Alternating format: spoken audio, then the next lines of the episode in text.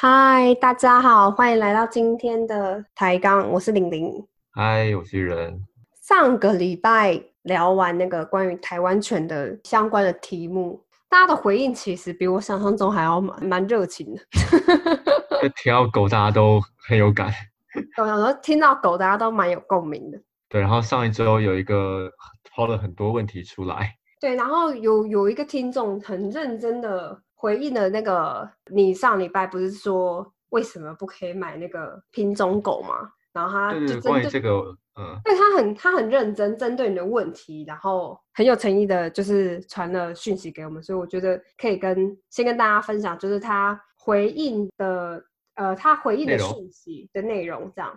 他说他可以就是理解为什么喜欢这种可爱的名犬啊，或是品种狗这样，但是他觉得因为以比如说先天的优势来讲，虽然呃有一些品种狗的确会有一些先天的优势，但是没有狗是不能被被训练的。虽然他们有一些先天比较强的基因存在，但是那可其实都可以靠后天培养的。所以他觉得就是如果要专门品种培育的话，其实很违反动物的。福祉，所以在很多时候挑选品种的时候，都是基于人类自私的需求，所以会有很多不合格所谓的实验品出出现，然后之后才有纯正的狗狗，就大家所谓的品种狗。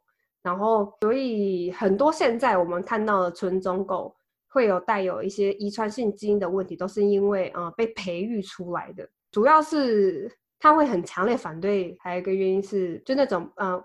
违法或是不孝的繁殖厂商是会在呃狗狗很不适合生存的状态，跟很违反狗狗天性的状态下，强迫狗狗不断怀孕跟生产。所以一旦可以超过这种生产，就等于是它没有产能的时候，这些狗狗就会被抛弃，然后可能抛弃方法就是丢路边啊，各种呃直接把它弄弄弄死啊，也有这样。我觉得他也问了一个问题蛮有趣的，就说那什么叫算是纯种？就是因为最纯种的狗一开始也是混种来的，比如说什么北京犬啊这种都是混种出来的，所以他会觉得说追求纯种的目的是什么？是真的喜欢动物呢，还是喜欢这种品种狗带来的附加价值？这样，然后所以他觉得如果可以加强监督繁殖场的动物福祉之下，他觉得是购买是 OK 的。但是因为现实有些层面考量，就是，呃，毕竟是商人嘛，做生意会计算一些成本利润的问题，所以除非是很照顾狗狗的繁殖场，不然是大家以商人的考量是不太愿意做这种事情的。对，然后觉得如果可以跳开这些品种狗、名犬的光环，把狗狗都养得很变健康跟漂亮的样子，他觉得是更棒的一件事情，这样。对，然后他说，如果他回应你说，如果假设有人真的购买了犬只，与其说是我们讲的踏法，然后他就说，他觉得只是会知道对方是怎样价值观的人啊，你是怎样价值观的人？因为我我觉得他整段都说的蛮好的。对对对，他说支持领养的人有自己的价值的取舍嘛，但当然同样选择购买的人也会有自己不一样的价值观，所以是希望能在各自尊重价值观的前提之下。让世界能够更美好，这样，我觉得他讲的都都蛮好的耶。对啊，对啊，因为呃，上哦，先谢谢他。愿意花这么多时时间来跟跟对跟心力来回应我们。我看到我看到他讯息的时候有点吓到，因为真的写了很长一大段。想说是要被骂了吗？我是不怕被骂或什么，只是觉得蛮蛮感动，就是他愿意，嗯，因为他的语气其实也不是在我自己的解读看，我就是不是指责，倒是提出了另外一个就是他自己的见解，想要来讨论的感觉。那如果以后有不同的 不同的内容、不同的主题的话，也欢迎大家可以跟我们说你的看法。然后玲玲如果被感动的话，她就会把你的内容说出来。也不一定要被感动，这样子都可以来好好的讨论这样。好，哎关于上礼拜啊，其实我后来也也在思考一下这个问题。然后其实我我我想法有点跟他的回回信内容有点像，但后来。我我我后来整理出有一个比较大的症结点，就是对我来说，我觉得领养跟购买这件事情，它本身没有错，但我觉得会有问题的地方，就是像他说，就在前端的这个部分。我觉得是在过程的部分吧。呃前端，就是狗只的来源这个部分。那如当然，如果这个部分要解决的话，如果解决它一切都是很 OK 的，那领养或是购买，那它可能本身也没什么问题。那如果要解决这个问题的话，大概在都是一些透过法令或是制度面的修改。可是大概可以想见的状况就是，你即使有这样的法令，那它一方面对于商人来说，它就是一个被挡财路嘛。啊，我一如果我原本可能一年可以可以强迫。然后过度的生产可能上百只，那我现在被被限量总量被控管，我可能只能升个可能十只，所以在实际的实际的执行面上可能有困难，所以就导致目前现在看到的结果，所以才会有就是现在大家一个讲法，就是说你的消费可以微小的改变这个世界，对，你可以做出你符合价值观的，你你认可的。消费模式的消费，就是你你可以选择你要支持什么样的，产生什么样的体系嘛？因为你有购买了，才会有这个体系的出现。对，所以现在，所以在现在实际的情况下，领养代替购买就可能成为大绝大多数人的一个公约数。OK 的选择这样子。对，然后另外一个想想回应的就是关于不管说纯种或是品种这件事，好了，我的想法其实是我上礼拜在讲内容的时候，其实比较讲的是应该比较偏向于。品种比较比较不像纯种，因为讲品种的话，我觉得这个事情是很主观的。像我来说，我很喜欢狗，可是博美贵宾我就是不喜欢。嗯，对，所以那是呃举这个例子会出来讲说的意思是说，可是我觉得你不喜欢是因为你不喜欢这种，比如说大家对于小型犬有的一些印象，比如说很吵啊。或者说很很神经质啊，这种都有哎。第一个就是偏爱大狗，第二个是他懂得狗的个性。对，我觉得他的意思应该就是说，就是的确小狗可能比较容易有这种问题，但是是可以经过后天训练。可是体型不行啊。我的梦想是抱着大狗睡觉，但我不能把小狗喂成大狗啊。嗯，对对对。好，还是很谢谢。好，除了除了那除了这一位以外，好像还有其他的蛮多的朋友来来留言回应这件事情。嗯，哎，可是我想要就是讲一下刚刚那个，可我觉得挑选动物的人类真的是有时候是觉得很自私。比如说像大家大部分会关心的议题是狗跟猫，因为这这这两种动物是。比较常出现在人类的生活当中，然后也是比较常见的家庭宠物嘛成员。嗯，可是我觉得人类有点知识，是不是？大家有时候其实也只在意自己喜欢的动物。对啊，对啊，对啊，对不对？就是我觉得像像讲到狗哈，大家猫我就会说哦，领养自狗嘛。可是其他的动物就比较少。假设你今天去买一只乌龟，好像就不会有人这样讲。因为可爱就是王道，对我的意思就是这样，所以我就说，自私这件事情，感觉是就是选择动物的人类其实也是蛮自私的。然后，可是这个问题又很大，因为动物很多，所以呃，扩大到什么程度？比如说，我们要在意到什么样的范围？是所有全部会动的动物吗？还是就是要扩大到什么程度是大家可以接受？我觉得这个是。没有答案，但是目前的状况就是可爱就是王道。我很想分享，就是之前啊，很久以前大学的时候，我有个朋友，他是读生科系的，然后他有一次跟我分享，就是他们课堂上一个讨论，呃，结论就是，当然可爱就是王道。然后他们在讨论的事情就是，我们要怎么决定优先保育什么样的动物？目前看来，就的确是快绝种的就会被保护啊。对对对，大家都大家都快快绝种那么多，大家怎么决定？谁要被优先保护？那结论就是可爱就是王道。然后他们举一个非常经典的例子，就是熊猫。感熊猫那么废，活在野外，什么都不会，然后只会吃。可是因为它长得可爱，我们投了非常多的资源去保护它。嗯。然后如果它一个被被绝种的是一个被是一个有没有什么长得比较丑的绝种的 例子？我我他有他有跟我说很多种，但我忘，对，因为可能太太那个名字我忘记，就是他的长相可能不是那么主流的。对对对，就人类觉得看起来没那么可爱，就不会。大家好像会，也我觉得也也不是说没有人去保护它，只是说大家的关注度不会那么高。就投入的资源就没有那么多。一定是还是会有相关的研究单位去关心这件事情，但是对于我们一般人来讲，我们就不会去关心关注这个议题。也很难讲啊，就是也有人觉得石斛是虚拟的啊。所以就哎，你没有发到这个？不是啊，是那个是是前两个礼拜的新闻，就是立法委员说的石虎是不是虚拟的？我我住苗栗住了这么多年，没有看过一只。然后然后那个哦，我知道那个说那个石虎是虚拟的，说他们在投票的时候讲，对对。然后就 Gino 选择就出了一道题，就问说以下哪一者是虚拟的？第一个是苗栗的石虎，第二个是初音未来。所以我觉得我觉得很棒。我只是想说，就是关于这个这个问题，我觉得大家都可以。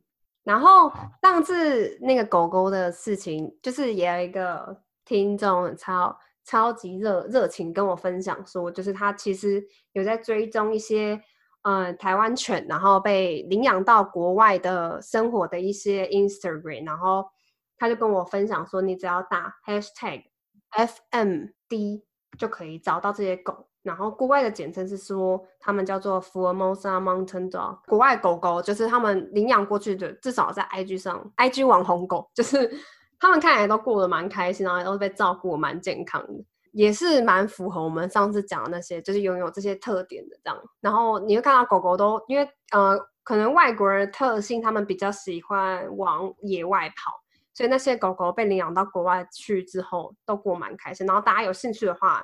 也可以就是上网去看看这些狗狗在国外生活过的状况，然后大家就会发现，就是你真的不管是什么狗，你只要有好好用心照顾对待它，它们看来都是很可爱的。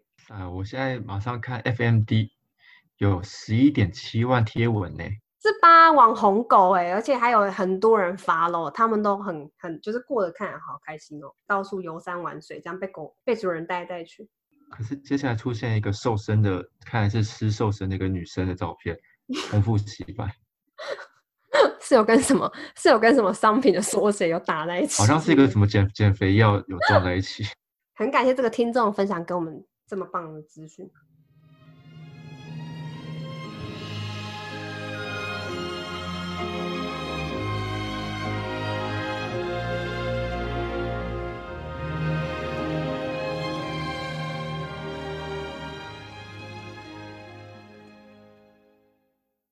上礼拜在抬杠的现实动态里面有贴出一个虎爷的抬杠的图案，嗯，然后蛮蛮多人来询问说，为什么虎爷前面要放一颗蛋？对，然后这时候来跟大家分享一个小故事。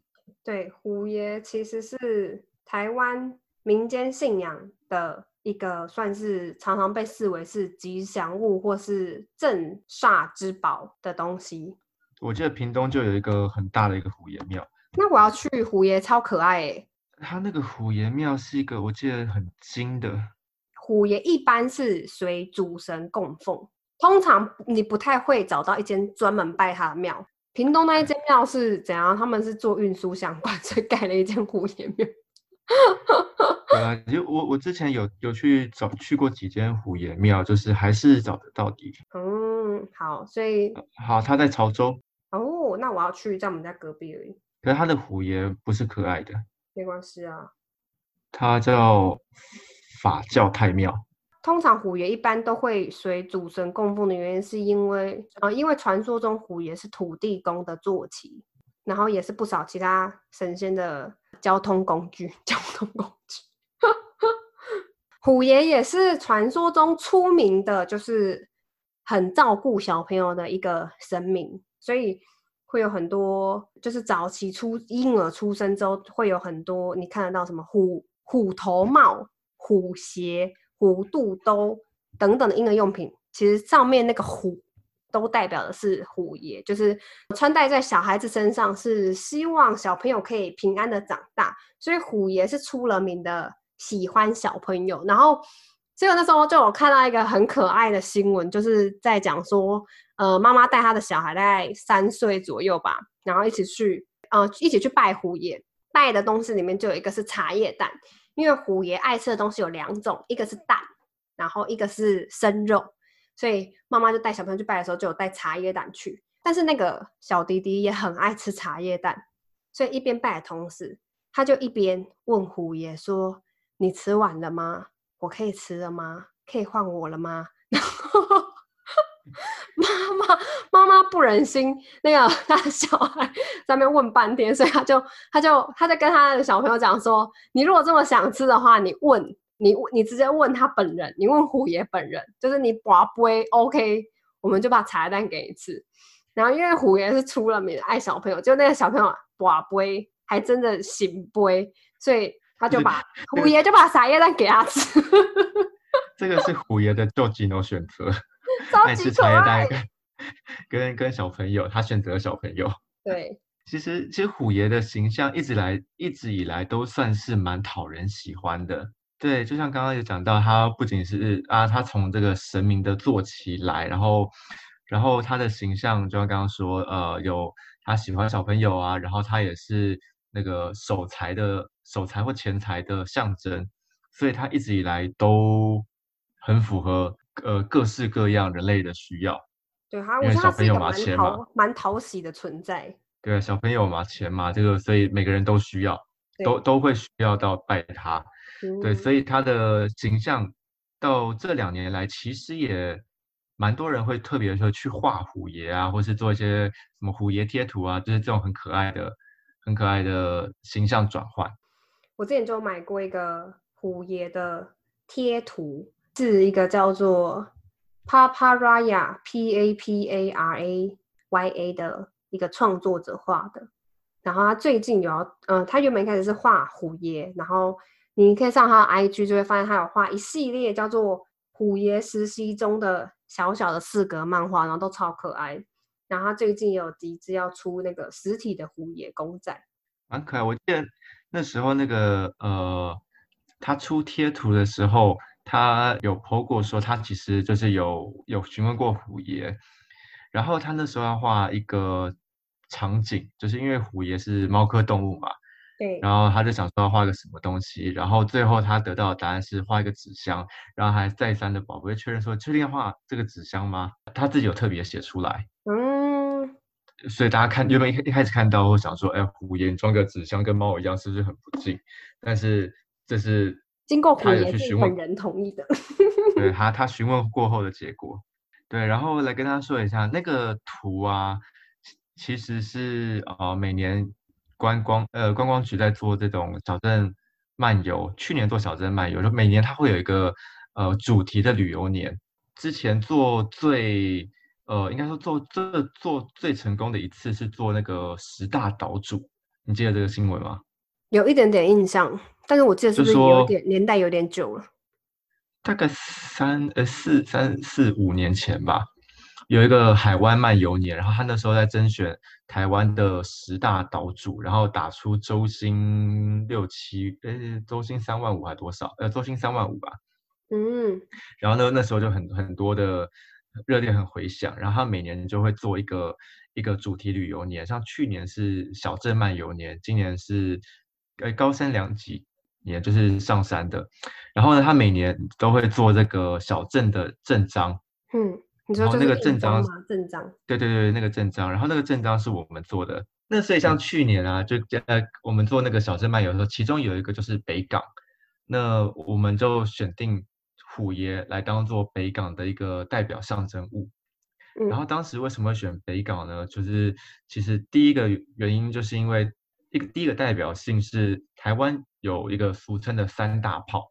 哪三大炮？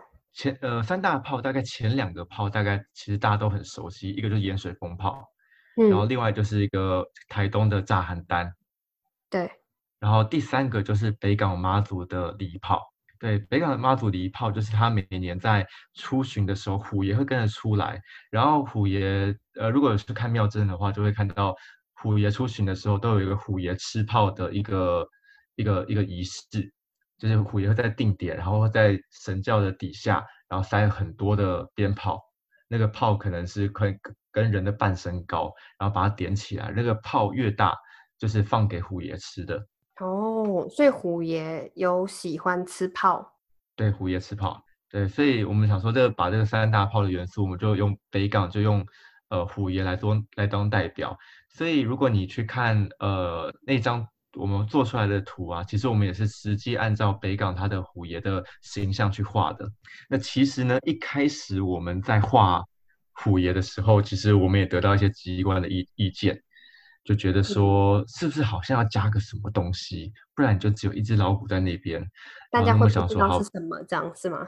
对对对然后来我们就加了鸡蛋上去，然后没想到加了鸡蛋之后，这一次就被问说为什为什么前面要放鸡蛋？大家大家最好奇的是，呃，我是把那个图先 PO 在那个 IG 的 Story 上面，就是大家大家问题都是为什么前面要一盒蛋，是是什么意思？就大家很困惑的食物。对，就是他虎爷就爱吃蛋跟生肉，还有大炮。对。听起来很不营养。五五爷吃的东西很奇怪，对，是蛮奇怪。五爷只有生肉一个东西，感觉比较符合他的形象，其他那两个都就是看不太出来为什么他喜欢吃这样的东西。对，然后再跟他说，就是我我们在做印章的这件事情啊，小镇章，对对，小镇章。那其实，在小镇章之前，我们有做过一个。一系列的一个神明印章，神明印章做那时候我拿到食品，我觉得做的很好。对，然后呃，其实它的来由是是我们那时候在在取景，就是各个城市有一些特特别的呃代代可以代表一个城市的特殊的仪式或是一个主题。然后当时我们选了台南一个叫做连境的主题，但是连境这个主题呢，它的内容实在是非常。庞大跟复杂，所以下次有机会再讲。那大家可以先记着，就是台南的连境这个主题。如果你有朋友是台南人的话，如果你去问他，哎，连境是什么？大概有十个台南人都会跟你说，他不知道那是什么。对，这是一个目前已经跟生活脱节的一件事情，但它现在还存在。除非你是一个从小生活在台南的庙里，或是跟或是对这方面很熟悉，但你可能会知道，但是一般人大概不了解。才会知道对对，然后我所以我们就把呃连进这个主题，就是当时在台南有十间庙宇，然后十间庙宇里面的十个主神，然后我们把他的形象画出来，画出来之后，然后我们用印章的形式把它做一个转换。我其实一开始我们自己也蛮意外，就发现这个哎这个做看起来的效果很好，因为我们做了很多以往大家对于印章可能是比较 Q 版。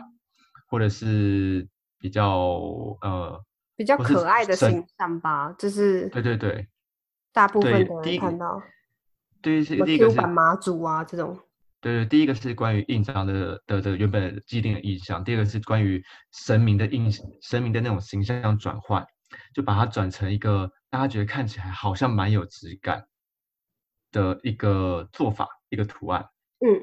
那其实那时候我们也我们也觉得说，哎呦，我们觉得好像庙宇这件事情它还有更多的可能呢。因为那时候如果我那时候我现在查可能也差不多，如果你去查一个什么呃神明文创商品或是什么庙宇文创商品，你看到的形象大概都是那种不是做的很 Q 版，就是会做的有点丑丑的，丑丑的。你你要举例是谁吗？丑丑的，对。但我们在做那件事情的时候，大概也是三年前了。但是我觉得这几年是的确是有很多改善。像我觉得最最近广告打很大，就是那个大甲镇南宫。哦，对，你有被打广告吗？有做一系列什么平安符啊，然后平安的护手环，就都对对对，质感蛮强。对，这这这几年是有改善很多。可是那时候做出来的时候，我觉得也有造成一股大家的一个很蛮热烈的回响。然后我们那个做出来之后，其实，呃，一直到现在，虽然白景已经很久没有用了，但是到一直到现在，其实都还有人在询问说，能不能来做刻制化的神明印章。对你那时候不是有说，其实那时候蛮多那个宫庙有询问你的吗？对啊，对啊，对啊。可是那时候都一律都拒绝了。拒掉？为什么要拒绝？你为什么那么拽？因为这件事情很麻烦，因为我们想说，我觉得我到到时候我们来贴一张那个我们的那个神明印章的图，可以放在 IG 上面，让他看一下我们长得好像很厉害的样子，他看起来到底是什么样子。对，那如果大家看到实体照片的话，就会看到他其实做的是真的是蛮细的，虽然它是印章，它的网点它什么东西做的蛮细的。那这个细呢，是会经过很多次的修改，包括你你章做出来之后，盖完之后，你才可以发现说，哎，我哪些东西其实做可以再做的密一点，或再疏一点，看起来效果更好。它需要经过很多次的反复修改，然后从测试修改很多最佳的版本就对。对对对，从测试然后到前面，我们要看到这个神明到底长什么样子啊？可能不只是它的正面，它的不同面我们要去看一下，然后才能画出抓到它的神韵。对对，才能画出这个平面稿。同时，我们要注意到说，哎，那这个神像它的特色在哪里？那时候我们有去找这个神明图鉴，就是一本出版的一本有有点出版品，然后去看说一个个神明，它的我们要特别强调它的哪一个细节。譬如说，有一某一尊的玄天上帝，他会特别强调他的，呃，他的唇色是红色的，对。然后像这个东西颜色没办法做出来，但是我们就去把它原本有那个嘴巴的样子，尽量把它做的跟食品是很像的。嗯，对。所以这个过程很复杂。我们想说，哇塞，如果是要定做的话，那一一格的钱，这真的是成本真的是很难算，高，很会很惊人。对，所以我想说，哇，那那这个东西，我觉得弄下去，我觉得有点麻烦，所以那时候想说，那我就一律拒绝。所以其实是不是你个人想偷懒？对，但我其实最近呃有有有讨论啦，想说可能年底的时候比较有时间，我们可也许可以来试试看这件事。对，然后我想说，如果哇，我如果比如说我收集到了各地，然后来来定做的，比如说我收集到可能有一百个。那我就一百个不同的形、不同的神明的印章的样子，然后如果把它一字排开，可能是做个可能小展览啊什么的，感觉也蛮有趣的。可以啊，应该会蛮有趣的吧？所以我们做完那个神明印章之后，偶尔后来又接到观光局的一个矫正章的的的案子，然后所以我们就做了，呃，那个也不算做啊，就算一个是把一个虎爷再加上抬杠。然后看它摆起来会是什么样子？对，因为其实那时候我其实我一直犹豫是不是要，就是就是我看其他其他的 podcast 都有一个很精美的 cover photo，其实我自己也想要有一个属于抬杠的 cover photo，就是大家可以看到这个封面就可以认得说哦，这个是抬杠这样。其实现在也有这个效果啊。然后我就稍微跟 黄那个黄玉仁讨论了一下，这样，然后就想说，但因为我们不想要随便凹身边的设计师朋友，所以我们，所以我就想说，是不是等之后有比较好的想法跟有比较清楚的轮廓的时候，然后请一个喜欢我们喜欢风格的设计师，然后设计出一个属于。抬杠的就是封面照片这样。对，我觉得这个我就会陷到一个大灾问，就是你要如果想要 找一个，想要找一个，这也可以大灾问吗？你生活想要，如果你你要想要找一个东西来代表抬杠或是一个图案的话，你会找什么呢？如果它更延伸一点，就是如果你想要找一个找一个东西代表台湾吗？对啊，你会找什么呢？这个我觉得也不一定是代表台湾啦，但可以是历史的大秘宝。可以是对台湾的代表物，我觉得可以，但不一定是需要能够代表台湾，因为主要主要是能代表我我们，这是比较重点。嗯，但是我觉得可以跟台湾有连接，是我的确是我觉得比较理想的方向。完蛋，会不会就是台湾犬？